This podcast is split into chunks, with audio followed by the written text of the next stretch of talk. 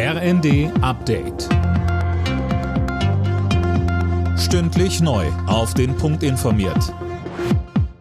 Ich bin André Glatzel. Guten Abend. Die Türkei will die geplanten NATO-Beitritte von Schweden und Finnland blockieren. Das hat Präsident Erdogan klargemacht. Wie es aus Ankara heißt, hat die Türkei in den vergangenen fünf Jahren insgesamt 33 Ersuchen an Finnland und Schweden gestellt, Terrorverdächtige auszuliefern. Das hätten aber beide Länder nicht gemacht.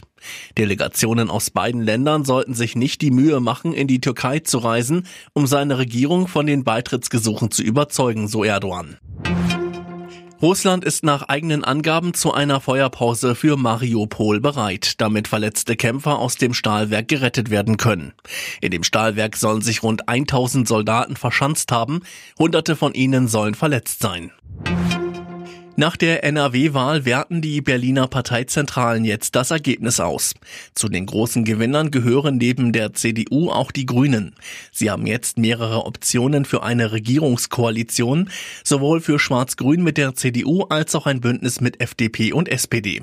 Grünen-Chef Omid Nuripur sieht keine Probleme für die Ampelkoalition in Berlin, falls man sich bei den NRW-Grünen für eine Zusammenarbeit mit der CDU entscheidet. Wenn Sie sich die verschiedenen Regierungs Beteiligung der Grünen anschauen, dann sind wir breitest aufgestellt, weil wir immer vor Ort jeweils sagen, dass wir nach der Sache entscheiden und nach dem, was jeweils vor Ort gebraucht wird. Und dementsprechend ist es auch jetzt nicht besonders verwunderlich, wenn die einen Konstellationen so oder anders ausgehen.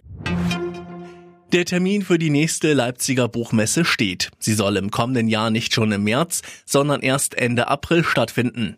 So will man mit Blick auf die Corona-Pandemie größtmögliche Planungssicherheit haben. Die Buchmesse war zuletzt ja dreimal in Folge abgesagt worden. Alle Nachrichten auf rnd.de